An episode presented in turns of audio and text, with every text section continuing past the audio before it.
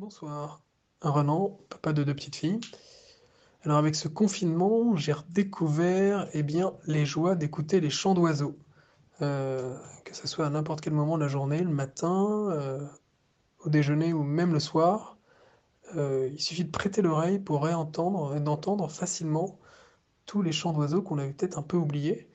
Et ça, ça tient au fait que, comme il n'y a pas de circulation, pas beaucoup de bruit environnant, eh bien la, la nature a repris ses droits et j'ai même encore eu, il y a quelques temps de cela, la joie de pouvoir observer un faisan euh, de ma fenêtre. Ça, ça a été vraiment un grand moment et je pense que je n'aurais pas pu le vivre autrement que parce que on se trouve aujourd'hui confiné.